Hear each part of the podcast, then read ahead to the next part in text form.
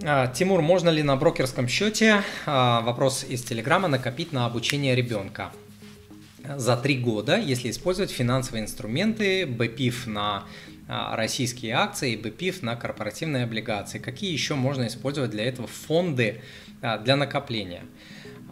Смотрите, я думаю, что вообще фонды не подходят для такой короткой цели в три года для обучения ребенка. Почему? Потому что через три года вам нужно вынь да положь определенную сумму, а в течение трех лет фонды могут улететь на минус 50%. Вот, кстати, сейчас а, они же улетели в 2022 году на 45%, какие-то на 50%, какие-то на 40% улетели, а вам нужно вытащить и заплатить за обучение. Вот вы планировали накопить, допустим, условно я говорю, там 2 миллиона рублей, а фонд упал на 50%, и у вас вместо 2 миллионов рублей миллион на счету. Э, эти инструменты не подходят для этой цели на таком горизонте. Если бы у вас был горизонт 10 лет, они бы подходили. На горизонте 3 года не подходят.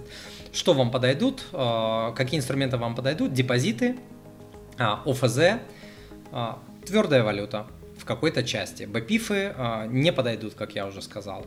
Вот. Тем более, что БПИФы БПИФам рознь. Вы, возьми, вы можете взять 2-3 БПИФа, которые инвестируют в одни и те же бумаги, доходность у них может отличаться в разы.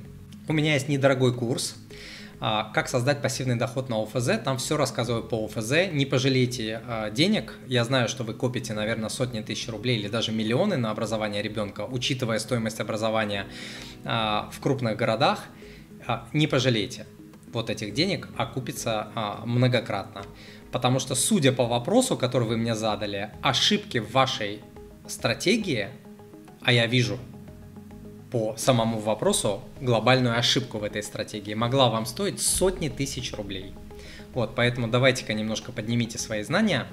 Вот, а, изучите ОФЗшки, они для вас отлично подойдут, а, особенно если у вас есть а, ИИС. Но даже без ИИС они вам подойдут.